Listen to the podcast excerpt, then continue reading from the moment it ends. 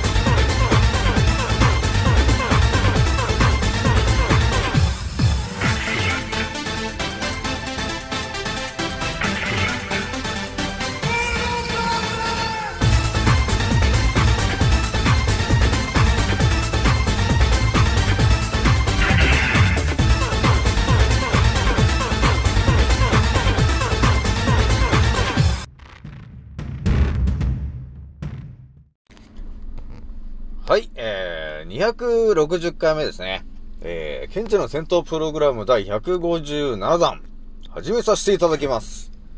創造船オメガ号宇宙一の免疫力マスター、青木丸でございます。今から話すことは私の個人的見解とおとぎ話なので決して信じないでくださいね。はい、ではですね、おかげさまで、えー、アンカーの方がですね、えー、5300再生を突破しました。いやー、なんかね、ほんとすごい勢いで、えー、皆さんがね、あの、聞いてくださっているので、どんどん再生回数が増えております。まあ、私のね、えー、今ね、なんだかんだに260回目を喋ってますけど、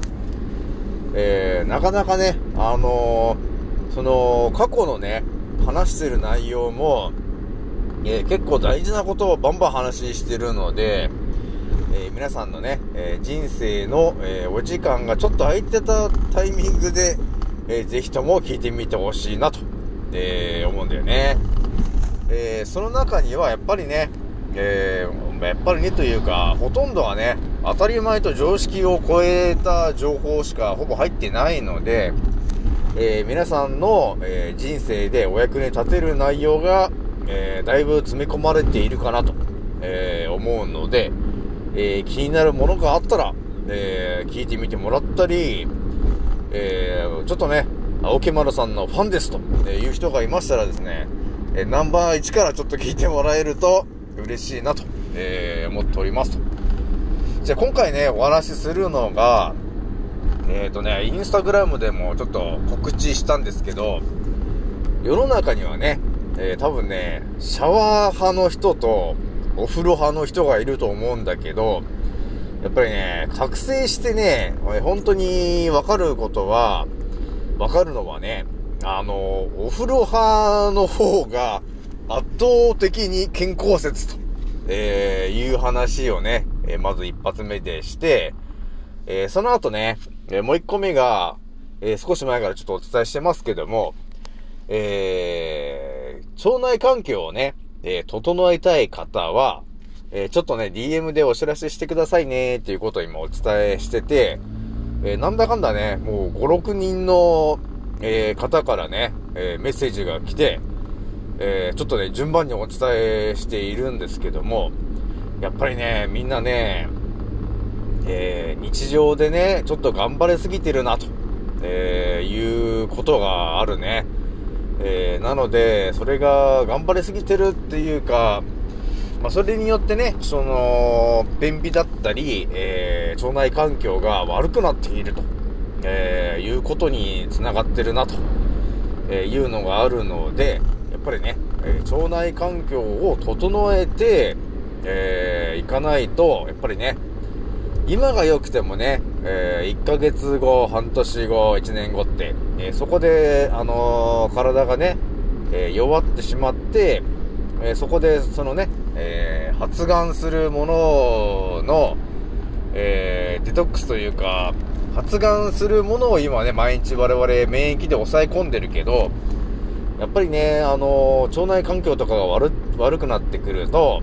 あの免疫力が下がっていってしまうから、そうするとね、ある時点で、えー毎日発がんする細胞に、よりもね、免疫力が下がってしまった時に、一気にね、えー発がんしていってしまうということが起きてしまうので、えーそうならないために、えーどうするかと、えいうことを今、みんなにお伝えしてますからね。えじゃあね、えそのね、2回目で今回お伝えするのが、えーそのね、腸内環境を整えたい方、プラスアルファね、あのー肩こりね、肩こりの方も、あの、気軽にメッセージで、あの、お伝えしてくれると、えー、ちょっと細かくお伝えできるかなと、えいうことがあるので、まあ気軽にね、あのえメッセージをくれると、え青木村さんは喜びます。えなので、えー気軽にね、メッセージしてきてほしいなと、えー思うんですよね。じゃあまずね、一発目ね、えっと、シャワーとね、お風呂の話ちょっとするんだけど、どうですか皆さん？あの、お風呂入ってますか？多分ね、ほとんどの方が多分ね、お風呂入ってますよってね、あ、多分あ手を挙げてますね。えなんですけども、多分ね、まあでもね、えー、どうなんだろうね、みんなお風呂に入ってるのかなまあ私がちょっと考えるに、やっぱりお風呂っていうのは時間がね、かかるから、結構ね、家庭によっては、いや、うちはもうシャワーだけで、ちょっと、えー済ましてるんですよ、という家庭もあると思うんですよ。えーだから、あのー朝はね、え朝シャワー入りますと。で、夜も、え仕事から帰ってきたらシャワー入りますと。それで終わりだと。っていう、多分ね、家庭もあると思うんだよね。世の中を見てると。えー、だから、なんていうのかな、やっぱ仕事とかが忙しくなりすぎちゃうと、なんていうのかな、家に帰ってきてお風呂を沸かすっていうことすらなんかきつくなってきちゃうと、どうもね、あのーシャワーだけで済ましちゃうと、えーいう方がいると思うんですけど、やっぱりね、あの覚醒してね、この上級クラスまで行ったこの私、宇宙一のけんあの免疫力マスター、青木丸まで到達した私がからするとですね、やっぱりね、お風呂に浸かって、いやー、今日も頑張ったなーっていう、この、なんていうのかな、このリラックスしてる、えー、この環境というものがですね、えー、健康にもろ直結すると、えー、いうことになると、えー、いうのがね、ちょっと分かってきちゃってるんですよね。えー、なので、お風呂というものは、えー間違いなく入った方が、えいいんだけど、その入る理由をね、えーちょっとやっぱり分かってないと、やっぱりね、もうめんどくさいからもう青木村さんもシャワーでいいですっていう方が増えちゃうとあれなんで、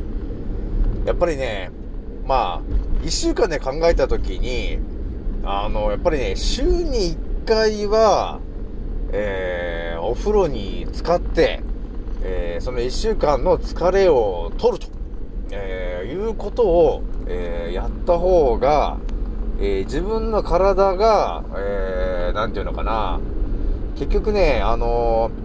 今の日本人は忙しすぎるわけなのよ。その支配層のね、えーわがままによって、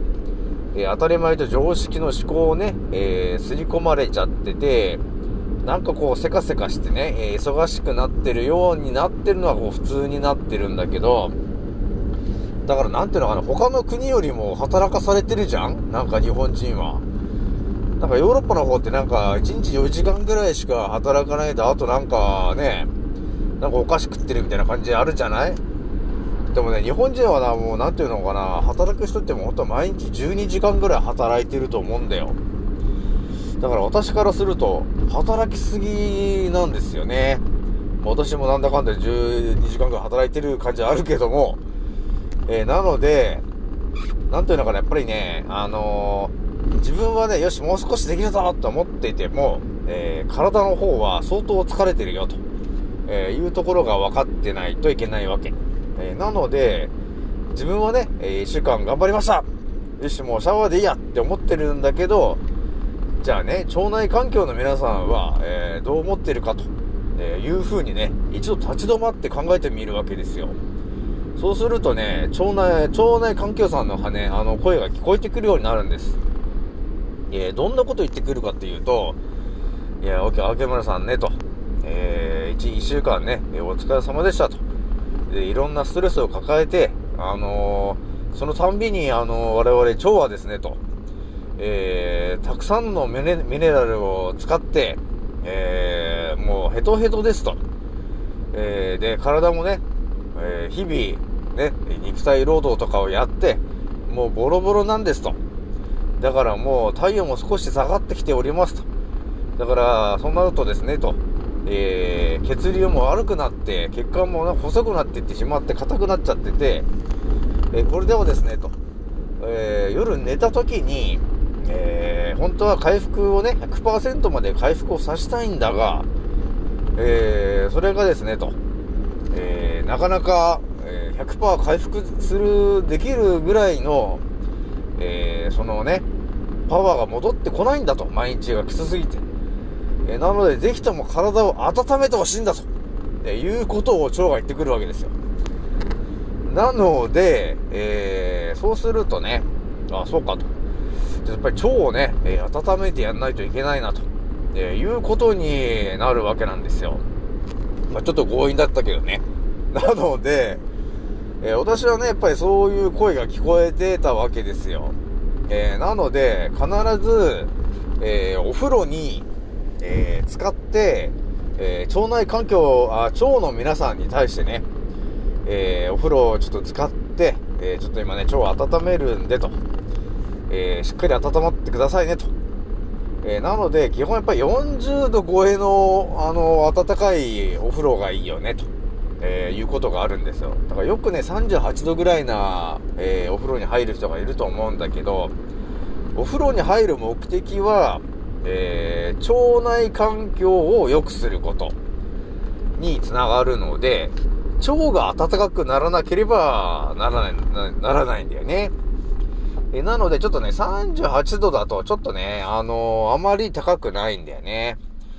まあ、38度で入るんであれば、あのー高濃度炭酸源って、あの、お風呂あると思うんですけど、炭酸風呂ね。あれだったらまだ、えー炭酸が溶けてるから、多分あの、スーパー銭湯とか言ってもあると思うんですけど、まあ、それだったらまだ38度ぐらいでもいいと思うんですが、まあ、そういうね、えー入浴剤みたいのを入れないんであれば、もう、やっぱり40度は、ぐらいの暖かいお風呂に、えー使ってもらうと。で、15分ぐらいはちょっと使ってもらった方がいいかなと思うんだよ。まあね、みんな忙しいっていうのはあると思うんですけど、ぱりね、その15分が、えー、なんていうのかな、ほんと数年後の体の健康を、えー左右するぐらいの、えー貴重な時間になるから、えお風呂に入る方はもう最低15分はお風呂に使って、いやー今日も疲れたなーっていうことを、えー言って、えー腸をね、えー温めてもらってですね、腸をね、リラックスさせてほしいわけですよ。一週間お疲れ様でしたと、えいうことでね。えそういうことが結構ね、大事になるわけ。自分の、えー体に寄り添うと、えーいうことが、えーとても大事になってくるからね。そうするとね、え自分のその免疫力たちも、結局、あ、えその主人のために頑張んなきゃいけねえな、と、えーいう感じで、ちゃんとね、あの、答え、期待に応えてくれますから。で、そうすると勝手に免疫力が上がっていくと、えーいうことにつながっていくんで、お風呂と、えーいうものはですね、ほんとね、入れば入るだけ免疫力が上がると、えーいうものになります。で、お風呂に入ると体温が上がります。体温が上がるということは腸内環境も良くなって、えー吸収と代謝する勢いが上がってくるよね。で、そうすると、あの、血流も良くなって血管が広がり、えー体中のリンパの、えー動きも良くなってきて、え汚れがね、あの結構スムーズに肩の方に移動していくということが起きますと。で、じゃあ一つね、ちょっとお風呂の話で裏技言っときますけど、やっぱりね、ただお風呂に入るだけじゃダメなんですよ。やっぱりね、今の日本のお風呂には、やっぱり水道水の中に塩素注文が入っちゃってるんで、そこをちょっとね、やっぱり中和したいわけ。えー、なので、分かってる人は、その、よく Amazon とかで売ってる、えー塩素除去用の、えーそういうお薬みたいのを入れるんだけど、えーまあ私ぐらいになると、やっぱりね、あのー塩分をやっぱり入れることによって、まあ中和できるわけですよ。えーなので、あのーまあとりあえず、その、お塩とかをね、えー入れたりとか、バスソルトとかね、えそういうものがあるんで、そういうものを使ってね、え塩素除去をするわけ。で、お風呂に入るんだけど、えやっぱりね、あのじっくり温まりたいじゃない？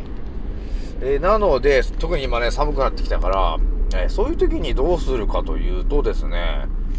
え私の場合は、まあ、とりあえずあの、日本酒を、ちょっと、コップの半分ぐらいちょっと入れるんだよね。そうするとね、なんかこう、じわじわ、温まってくんだよね。えなので、日本酒、まあ、とりあえずね、とりあえず安いのでもいいんですよ。いいんだけど、そういうものをね、お風呂に入れてもらうとですね、体の芯から温まるよ、と、えーいうことがあるので、